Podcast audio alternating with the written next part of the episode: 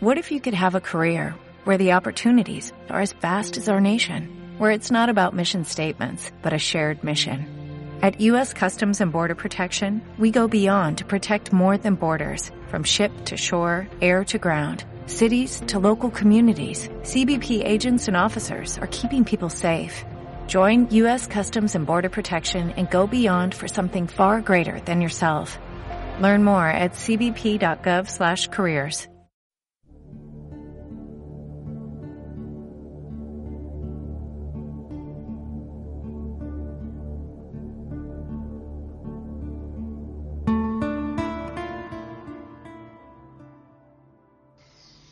Antes de empezar este café, quiero compartiros la pequeña intrahistoria que hay detrás de él. Cada invitado que ha pasado por aquí, Lareato, Cal, Pablo, siempre me ha dejado algo. Esta charla, la verdad, es que cuando tú empiezas un podcast y encima es algo amateur, algo que ni eres periodista, ni eres un comunicador que se dedique al medio audiovisual, es una charla, como digo, que no esperas tener a corto plazo. El caso es que andaba yo una tarde de abril queriendo tomarme un café con alguien y se lo propuse al, invitado de hoy. Pensé, bueno, este muchacho pues tiene su agenda, tiene sus, sus historias, sus cosas y seguramente con el podcast recién empezado pues declinará mi oferta, pero bajo mi sorpresa y para mi sorpresa sin ningún tipo de problema me dijo que sí y me puso todas las facilidades del mundo para tener esta charla. La calidad de audio puede que no sea la mejor, porque tuvimos que grabar por teléfono, ya sabéis, aquello de las incidencias técnicas. Quizá la entrevista tampoco, o el café, mejor dicho, no sea el más largo. Quizá también os diré que se me note algo nervioso, pero tened en cuenta que a mi invitado de hoy, tenerle, me hacía muchísima ilusión.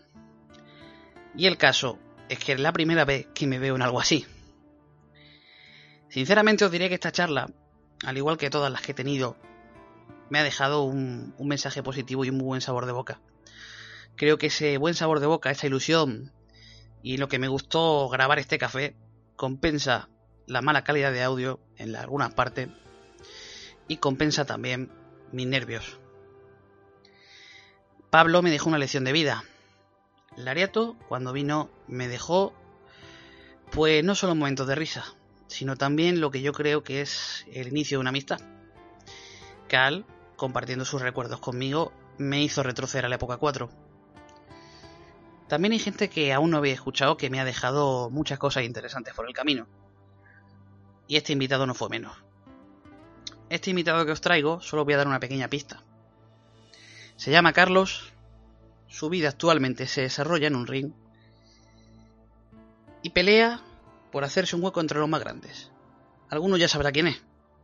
Y a quien no, pues escucha el café y podrás comprobar quién es. Pero antes de escuchar el café, por favor te pido que te abras un refresco, que te pongas un agua, que te pongas un café conmigo, café como opción preferencial por supuesto, que te hagas un colacao, un té, que te abras una cerveza, en resumen, ponte cómodo, cógete lo que quieras, disfruta de esta entrevista, disfruta de este café, porque de corazón es probablemente uno de los cafés que yo creo que es difícil que se vuelva a repetir, dado que mi invitado de hoy seguramente llegue lejos y algún día, quizá en 4 o 5 años, escuchemos esta entrevista pensando cómo cambian las cosas. Bienvenidos a Café con Wrestling. Vamos a darle a ello.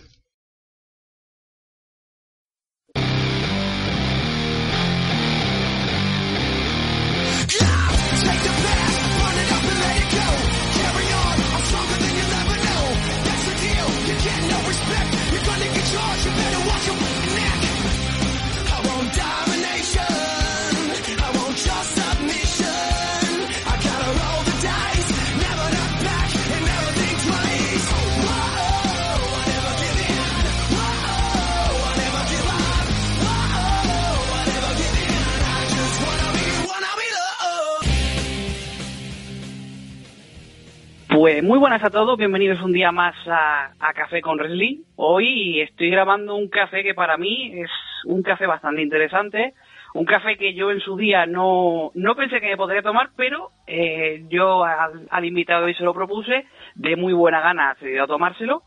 Y aquí le tenemos, ya un café de estos de después de comer, bastante interesante. Como estoy grabando esto, es un sábado 11 de abril, son las 3 de la tarde, por lo cual mmm, recién comido el café después de comer. Y mi invitado de hoy es, por así decirlo, quizá el, el pionero, el, el número uno, por así decirlo, en, en, llegar a WWE en España es una persona que a base de esfuerzo, de trabajo y de constancia se ha, se ha posicionado donde está a día de hoy y que yo pues personalmente me hacía muchísima ilusión tenerle aquí y va a ser la conversación vía telefónica, no va a ser como siempre, que siempre suelo grabar con Skype. Así que yo espero que, bueno, si se escucha un poquito más bajo, un poquito mal, aún así creo que la ocasión lo merece. Ah, así que, pues dicho lo cual, esta, hecha esta pequeña introducción, pues tenemos aquí a Carlos, al señor más conocido como Iki. Carlos, ¿qué tal? Buenas tardes. Hola, muy buenas, ¿qué tal? ¿Qué tal, tío? ¿Cómo va la cosa? Bien, aquí tomándome un cafelillo después de comer. Aprovechando también el momento, me gusta, ya habéis visto que Carlos, pues evidentemente ha elegido la buena opción, que para mí es, es el café. Y bueno, lo que vamos a hacer es charlar un poquito como he hecho con los anteriores invitados de wrestling, te vamos a conocer, o la intención es conocerle también un poquito más a nivel personal y que nos cuentes cosas. Voy a empezar, pues como empiezo realmente con todo el mundo. La primera pregunta eh, siempre es obligada, en el sentido de que el wrestling, yo creo que todos empezamos de casi la misma forma, vemos un combate, de ahí empezamos a buscar, empezamos a interesarnos, ¿no? Eh, Carlos, ¿cuál fue tu primer recuerdo? ¿Qué, ¿Qué recuerdas? ¿Cuál es tu primer combate que recuerdes? O un momento que te llamase la atención, o que dijeras, por esto empiezo yo a ver wrestling, o a seguirlo más habitualmente. Hombre, yo esto siempre lo cuento igual. Eh, yo recuerdo una cinta eh, de vídeo en la que estaba Goldberg, Rey Misterio, era de WCW, ¿no? En la época. Y, para mí eso fue eso fue lo que me impactó, ver a ver cómo Rey Misterio luchaba, ver cómo se movía, eh, los personajes, ver, ver, a Goldberg, ¿no? Eh, era como ver cómics en, en, vida real y yo era muy fan de los cómics en, en aquella época. Entonces, básicamente me quedé enganchado a. Básicamente, entonces, un poco por esa influencia de los cómics también por la cual tú empiezas a ver wrestling realmente, ¿no? Ah, sí, pero, o sea, honestamente solamente veía esa cinta. O sea, yo pensaba que era lo único que había. Pensaba que era como una película más, ¿no? Como, yo qué sé, la película de Spiderman, la película de tal. Entonces, no es hasta que vuelven cuatro eh, el wrestling en, en televisión nacional que, que, ya lo veo más, de forma más continua. Vaya. O sea, te incorporas, por así decirlo, de nuevo 2006-2007. Correcto básicamente con esa época 4, la cual pues es la que a día de hoy quizá más eh, seguidores haya arrastrado desde que empezamos a verlo allá por 2006-2007 que luego también esos seguidores han, han, aumentado su cuota de mercado, han virado también no solo a consumir los y SmackDown, sino ya a tirar a NXT y a otras compañías, ¿no? En ese sentido yo creo que ha sido la, la etapa que más fans ha gastado en, en España. Te quiero preguntar también eh, si hay algún combate que a ti te marque de decir, esto lo quiero yo hacer también en un ring. Uh, bueno, hay, hay unos cuantos. Eh, ¿Podrías decirlo algo? Um, el Bret Hart Shawn Michaels de WrestleMania 12. Magnífico Iron Man. Sin duda el, el, mi combate favorito. Y luego hay uno que no es tan conocido, que es un Brian Danielson contra Takeshi Morishima en Ring of Honor.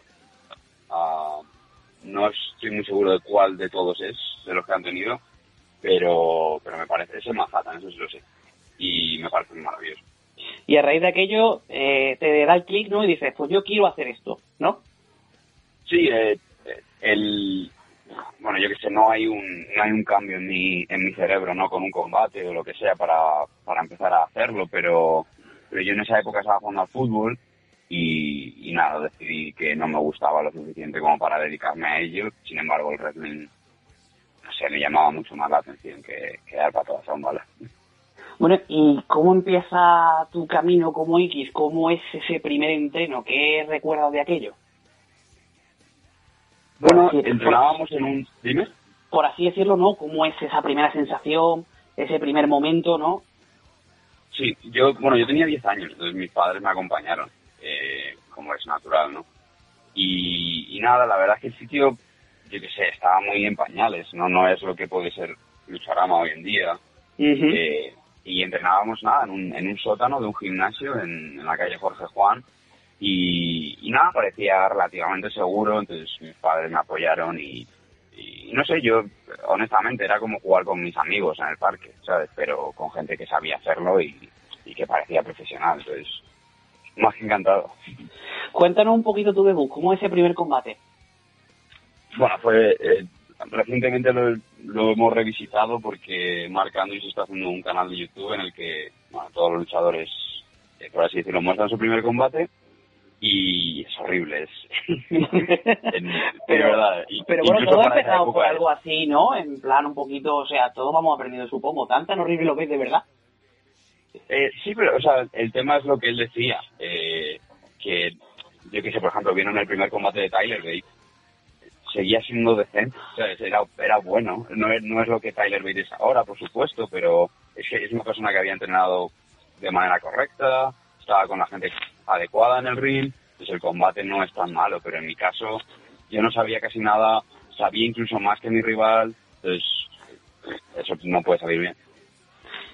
Pero bueno, a día de hoy, fíjate, ¿no? Que a pesar de ese primer combate que tú comentas que fue tan horrible, fíjate a día de hoy eh, en, dónde estás, ¿no? O sea, de lo que, cómo empieza, ¿no? A cómo sigue la cosa, y esperemos que siga durante muchos años. Yo creo que supongo que te quedarás con eso, ¿no? No, hombre, por supuesto, a mí me da igual el, primer combate, me importa el último solo.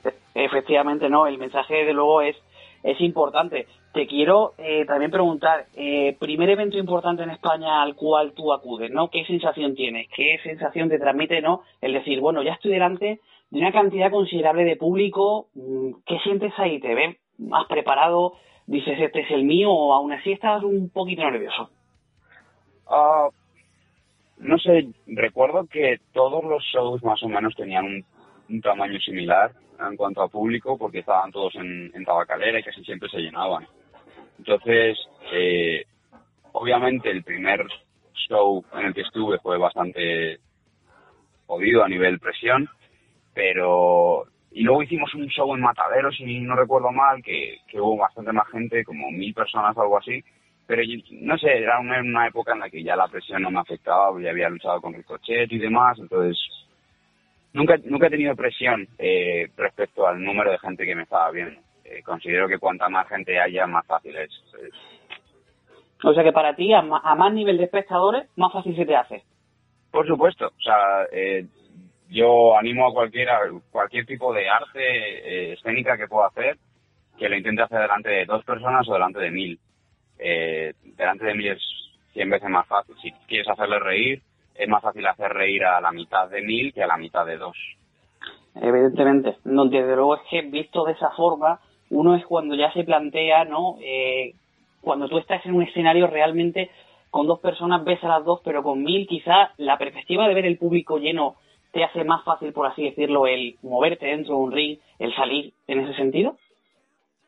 Sí, o sea, a ver, es, quiero decir, yo siempre, siempre que lucho, lucho igual, esté delante de mil, esté delante de cien, pero, pero es mucho más fácil cuando hay más gente, eh, sobre todo porque es lo que he dicho, ¿no? Si, si consigues cautivar a la mitad de ese público, son 500 personas, en el caso de que estés delante de mil, las que te están apoyando cada vez que haces un movimiento, o las que están cantando tu nombre, o las que pueden mirar en cualquier momento del combate. Entonces, ah, es una diferencia. Bueno, eh, a nivel España, porque luego ahora también me gustaría entrar un poquito en tu viaje por Europa, evidentemente, y en donde estás ahora, pero quiero preguntarte, a nivel España, dime ese combate que hayas luchado aquí, sea contra un rival español o de fuera, que digas, ese combate a mí me marcó un antes y un después, y yo ese es con el que me quedo de mi etapa en, aquí en España. A ver, tengo... A ver, yo diría el Saber Junior, sin, sin duda no, porque ese es el que más me marcó a nivel personal y a nivel profesional. Pero, pero no sé, el, combate que tuve con Mike Quackenbush fue, fue también muy especial y quizá me quedo con ese, a nivel personal. Te quiero preguntar también, porque claro, supongo que cuando la cosa empieza a moverse, ¿no? En el sentido de que, bueno, eh, yo considero que España a día de hoy, poquito a poco, sigue avanzando, sobre todo en lo que es materia de talento. El ejemplo más claro lo tenemos contigo, evidentemente te quiero preguntar, ¿cómo es esa primera salida a Europa? Es decir, el primer evento que es fuera de España, en Europa, ¿cambia la cosa mucho entre lo que es Lucharama, Tabacalera, etcétera, etcétera, a lo que es en Europa? ¿Tú lo ves muy diferente o, piensas, bueno, es más o menos el mismo ambiente, solo que el público pues no es de mi nacionalidad, ¿no? En ese sentido. Bueno, yo la primera vez que salí eh, es algo que la gente obviamente no, no recordará y tal, pero fue a Portugal. Eh, fue una salida que hice con Alex y, y esa fue, ese fue mi primer contacto con el wrestling independiente real.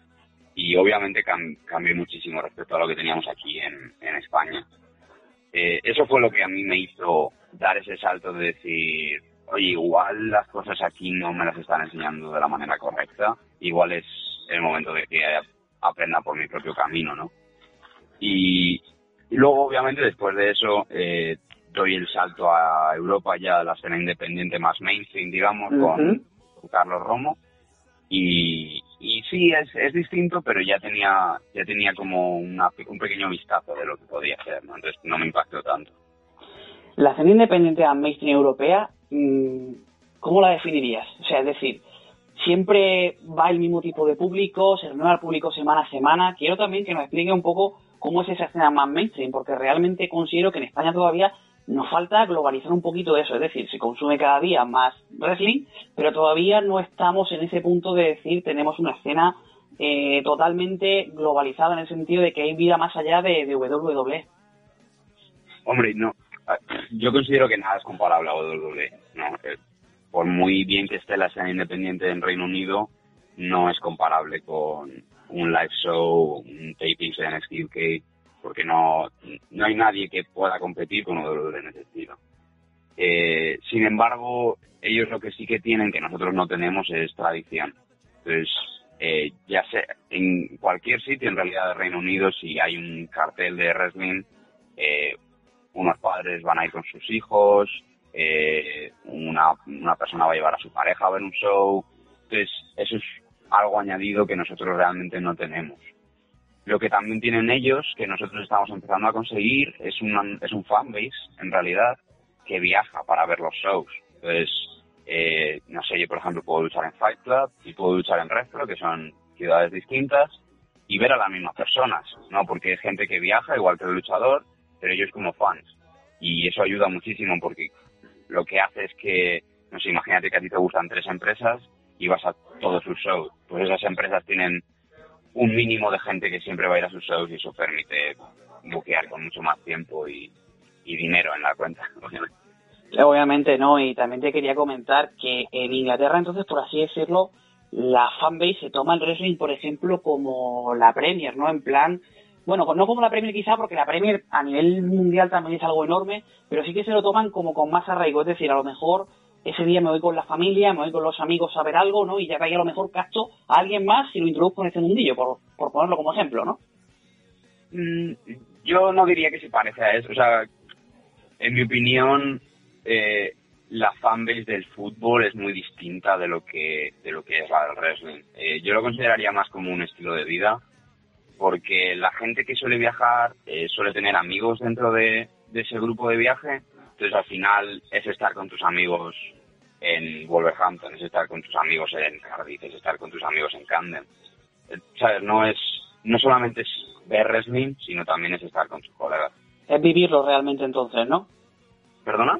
Es vivirlo realmente entonces, no también, sí, Sí, es, exacto. Es, es un modo de vida y no sé, les hace feliz vernos, a nosotros nos hace feliz luchar delante de ellos. Entonces es una simbiosis muy ¿Con positiva, qué, ¿Con qué combate te quedaría de Inglaterra, de tu cine independiente? Uh, eh, Saber Jr. posiblemente en Red Uh Saber Jr. en Red Pues, dicho lo cual, eh, te quiero también preguntar, ¿cuál es la enseñanza más grande que quizá hayas aprendido a nivel entre lo que es la escena indie, lo que es tu paso por WWE, en, resumen, el consejo más importante que te han dado y que te has dicho, pues esto eh, lo tengo que llevar a rajatabla, en un ring o en una promo, mm. cualquier cosa de, ese estilo. Mm, que hay que ser único. No voy a decir quién me dio ese consejo, pero me cambió la vida. Creo que ni siquiera lo sabe. Pero sí, hay que... Eh, no sé, recuerdo que estábamos, luché contra él en, en un tag team y no sé, yo por aquel entonces hacía muchos movimientos que veía en televisión y demás y me dijo, los haces bien, pero ¿por qué no haces solamente los, los que son tuyos, no tus las cosas en las que tú has pensado, las cosas que tú has creado? Porque eso va a hacer que la gente invierta mucho más en ti. Y es 100% cierto. cuando dejé de hacer esos movimientos empecé a hacer cosas mías de mi propia invención y, y mi carrera despegó. A día de hoy entonces consideras que ese consejo no solo te ayudó a mejorar en un ring, sino también a mejorar el personaje que desarrolla a día de hoy. Sí, sí, sí, totalmente. O sea, me hizo, y ya no solo en el ring, ¿no? Hay que ser una persona única y tienes que ser tú mismo porque, porque eres el único que puede llegar a serlo. Entonces, no quiero ser el próximo Daniel Bryan, no quiero ser el próximo Goldberg, quiero ser el próximo Iki porque soy el único que puede serlo. Me encanta de verdad ese concepto y esa frase porque es cierto que a día de hoy cualquier luchador que empieza tiene tantas referencias, ¿no? Porque está Daniel Bryan, Goldberg, eh, Pete Dunne, Zack Sabre, es que por nombre no va a faltar, ¿no? Eh, me gusta que, que transmitas eso en el sentido de que, claro, cualquier persona que realmente quiera llegar a algo, quiera hacer algo en este mundillo, que sea único, ¿no?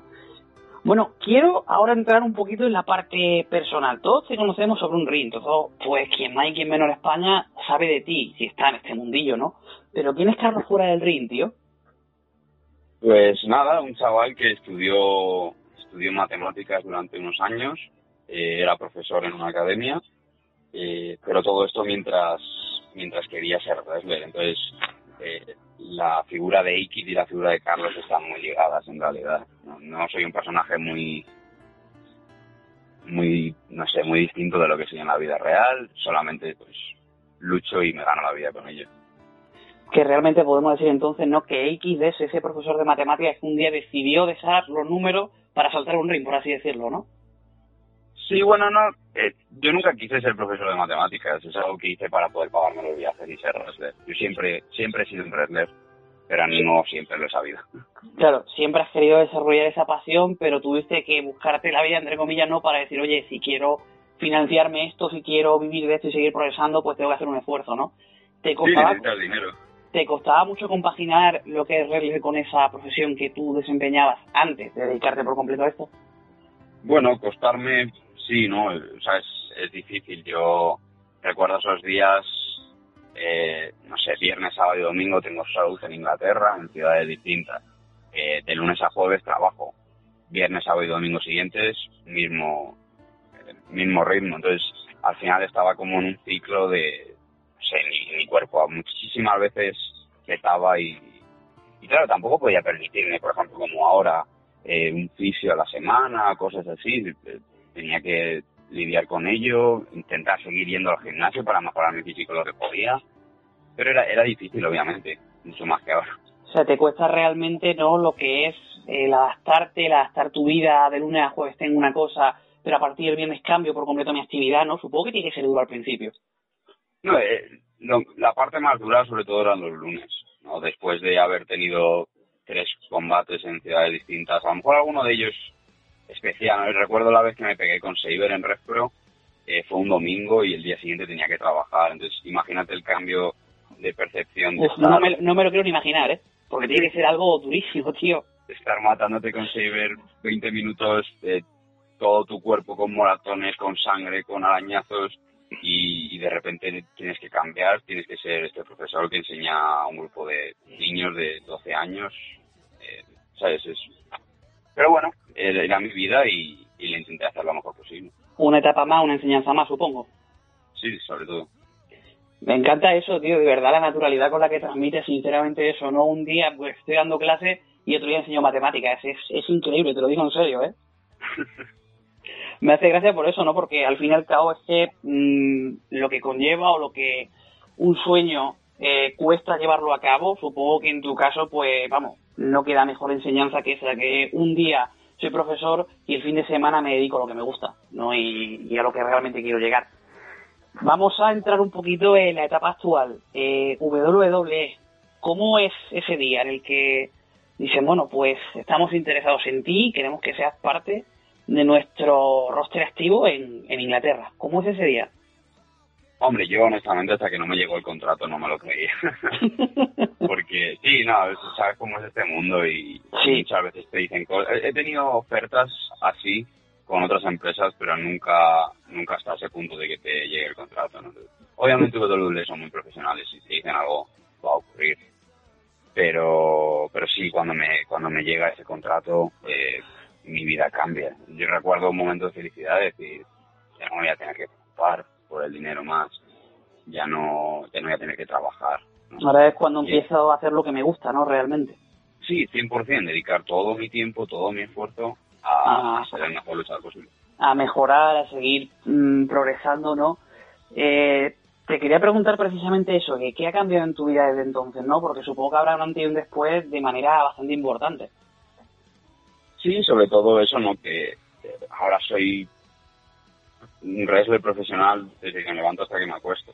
Antes necesitaba ese cambio de, vale, ahora soy profesor de matemáticas. Ahora estoy mejorando constantemente lo que hago dentro de un ring, eh, entreno mucho más, estudio mucho más y obviamente la capacidad económica que tengo ahora es muy distinta a la que tenía antes. Por lo menos lo que tú comentabas, ¿no? Lo de que me llama la atención. Ahora, por ejemplo, supongo que sí te puedes permitir ese fisio, ¿no? Para que después de X combates, pues, te revise, vea que todo va bien, ¿no? Supongo que el control de lesiones, al fin y al cabo, en la carrera de una persona y más que está en el top, por así decirlo, de, de empresa, actualmente en el mundo del entretenimiento deportivo, el cuidarse supongo que es fundamental. No, es una, es una prioridad. Eh, 100% es una prioridad para mí obviamente mm, no solo no solo supongo creo que sea prioridad, sino que también el progreso supongo que, se basa en eso, en cuidarse, en seguir ejercitándote, en seguir trabajando en, en cosas. Y lo que te quería preguntar también es cómo se toma esto tu familia. O sea, ¿cómo llegas tú a casa un día y dices mmm, que WWE que me ha fichado? Que tengo un contrato encima de la mesa con ellos y que me quieren a mí. ¿Cómo se lo toman? Pues la verdad es que es más, natural de lo que de lo que yo pensaba.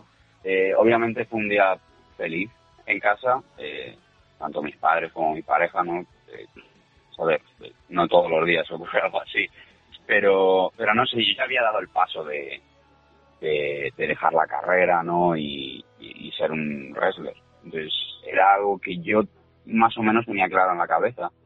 No con WWE, pero sí que me quería dedicar a, al wrestling de manera profesional. Entonces, eh, era algo que iba a pasar, pero en mi opinión pasó mucho antes de lo que todos esperábamos. Y a día de hoy supongo que ellos se lo toman con más naturalidad, han ido ya a ver algún show. Eh, bueno, mis padres siempre me han ido a ver a, a, a Triple W, siempre que lo sí. en Madrid, obviamente. Y, y nada, mi pareja es wrestler también, entonces... Claro. Evidentemente, al fin y al cabo, va todo ligado, ¿no? Por así decirlo. Te quería preguntar también, mm, todos tenemos supongo en la cabeza un combate, o sobre lo refiero a vosotros realmente, ¿no? Un combate que digas, este combate ojalá algún día eh, se pudiese dar encima de un ring. Dime ese dream más soñado que tú alguna vez hayas dicho, mm, sea donde sea, ¿eh? Que digas, joder, pues me encantaría por esto, por esto y por esto. Daniel Bryan. Daniel Bryan, está apuntando alto, ¿eh? No, es, siempre, desde que es, esa punta de alto. Bueno, yo te diría que es que soy un, un fanacérrimo de, de Brian, por supuesto. Eh, eh, sería algo espectacular. Tú eres consciente, ¿no? De que Brian y tú en un ring, a más de uno nos da algo, ¿eh? Te lo digo. Sí, sí, a mí el primero, ¿no? o sea que, al fin y al cabo, el objetivo es Daniel Bryan, ¿no? Y ¿te has preguntado alguna vez cómo sería o cómo lo programaría o si te prepararía de alguna forma? Porque también siempre he tenido esa pregunta, ¿no? ¿Cómo preparáis los combates más especiales, entre comillas? Yo creo que lo bueno de Daniel Bryan es que no tenemos que prepararlo. Saldría solo. Yo creo que sí. Bueno, eh, he visto por aquí un tuit de Romo, ¿no? Ahora que, bueno, que de Revival ha decidido tomar un camino separado de, de WWE. Que lo mismo Romo y tú os podréis enfrentar a ellos en un futuro. Hay posibilidad. Te voy a sacar un poquito, pero me gustaría ver ese combate también, ¿eh? Hombre, posibilidades siempre hay. ¿no? O sea, dejamos la puerta abierta. Tú ten en cuenta lo que estamos diciendo, ¿eh? Te aviso no, porque... No hay, ninguna puerta abierta. Yo sigo trabajando en las independientes y siempre y cuando mi contrato lo permita, Allí estará, ¿no? contra quien sea. Claro. Sería muy interesante, la verdad que... Bueno, ellos la verdad que también a mí son un tag que me ha gustado bastante de que les vi en NXT y veros a vosotros dos allí contra contra ellos donde fuera. Me parecería algo sencillamente sensacional, ¿no? Sé que puede hay que un poco... a la triple doble. Sí, sí, sí. Ah, hay, que, hay que mandar un privado a Zayas y decírselo, ¿no? Decirle, Zayas, eh, haz lo posible. luego, luego eso, hay que, hay que decírselo, que hagamos posible esto y que, bueno, que, que ojalá se viera, sería tremendo, sería pero totalmente espectacular, pero no creo que solo para mí, sino para muchísima más gente que tanto a ti como a Romo lleva siguiendo tiempo, ¿no? Y te quiero preguntar también, eh, ¿el Redding español crees que contigo ya ha dado el siguiente paso? ¿Crees que aún podemos llegar más allá? ¿Crees que podemos, con la cartera de talentos que tenemos hoy en día, avanzar todavía un poquito más, no solo por WWE, sino también por el resto de, empresas, porque evidentemente hay, hay vida más allá, WWE es lo más grande, tú pues has llegado ahí, que es lo importante, pero ¿tú crees que hemos dado el siguiente paso o que todavía nos queda un poquito más? A ver, yo creo que hemos dado el siguiente paso, no porque, bueno, es cierto, nadie, nadie nunca había tenido un contrato con WWE siendo español, pero, pero yo creo que hay muchos más pasos que dar, yo el primero, entonces, y creo que vamos por el camino correcto. Entonces, no sé, dentro de cinco años miraremos esta conversación y diremos, por supuesto que había más pasos. Claro, supongo que a todo lo pasado al final, ¿no? Eh, ¿Cómo decirlo? Se ven las cosas más claras, pero yo sinceramente comparto, comparto tu opinión. Creo sinceramente que el paso lo hemos dado y que ojalá que, que mañana, o bueno, mañana, en un mañana me refiero, que digamos, pues este, este y este, sea quien sea, que han fichado también por W y que están ahí con, con X, tío, sería genial. Para mí sería genial, desde luego. Y sería un impulso al producto en España importante, porque no sé cómo lo verás tú, pero ¿tú crees que en España el producto todavía le falta profesionalizar un poquito más la difusión, en, en parte? Eh, yo creo que siempre viene bien profesionalizar y siempre hay margen de mejora. Eh, pero creo que, como he dicho antes, van por el buen camino. Entonces, es cuestión de tiempo, es cuestión de que sigamos haciendo lo que estamos haciendo y que los fans sigan disfrutándolo. Yo estoy convencido de que cada día viendo como pues W Rayos, en fin, el espectro de compañías que actualmente en España pues estáis empezando a hacer esto grande, yo creo que el futuro también es prometedor. Eh, para mi punto de vista es prometedor y ojalá de verdad que lleguéis a más incluso de lo que ya estáis llegando. Por último, para acabar, te quiero también pedir un consejo para esas personas la cual, aparte de ser único, porque el consejo que acabo de ser único me parece buenísimo, me parece algo genial, pero quiero también que le dé algún consejo a esa persona que está empezando en esto y que diga, pues me gustaría iniciarme en esto, me gustaría empezar a entrenar, a subirme un ring, ¿no? No solo por llegar a WWE, sino por pasárselo bien. ¿Qué consejo le daría? Obviamente, lo primero es que encuentre un sitio correcto donde, donde hacerlo, ¿no? Que es, es algo que yo no tuve desde, desde que empecé.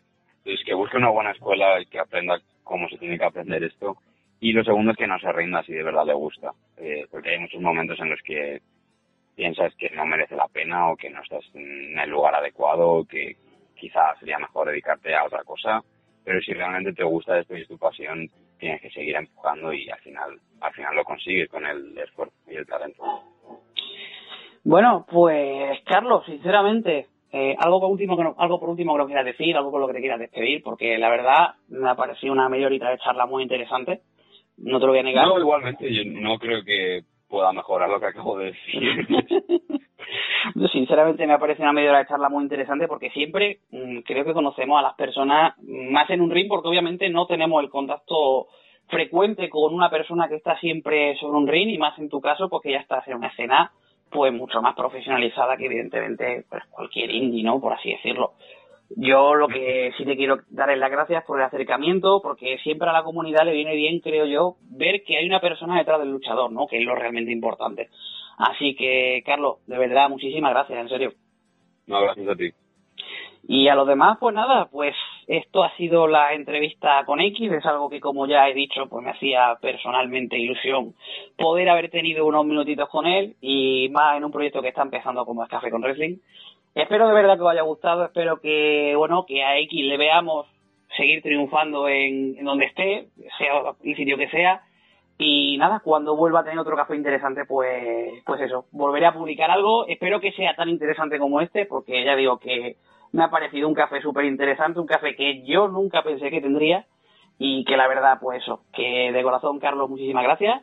Espero que te haya todo genial, lo dicho, que a ver si seguimos hablando y que será buena señal.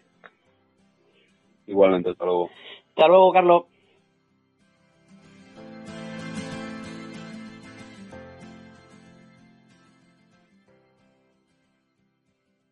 Every fan knows the right player in the right position can be a game changer. Put LifeLock between your identity and identity thieves to monitor and alert you to threats you could miss. Plus, with a U.S.-based restoration specialist on your team, you won't have to face drained accounts, fraudulent loans, or other losses from identity theft alone. All backed by the LifeLock Million Dollar Protection Package. Change the game on identity theft. Save up to 25% your first year at LifeLock.com slash aware.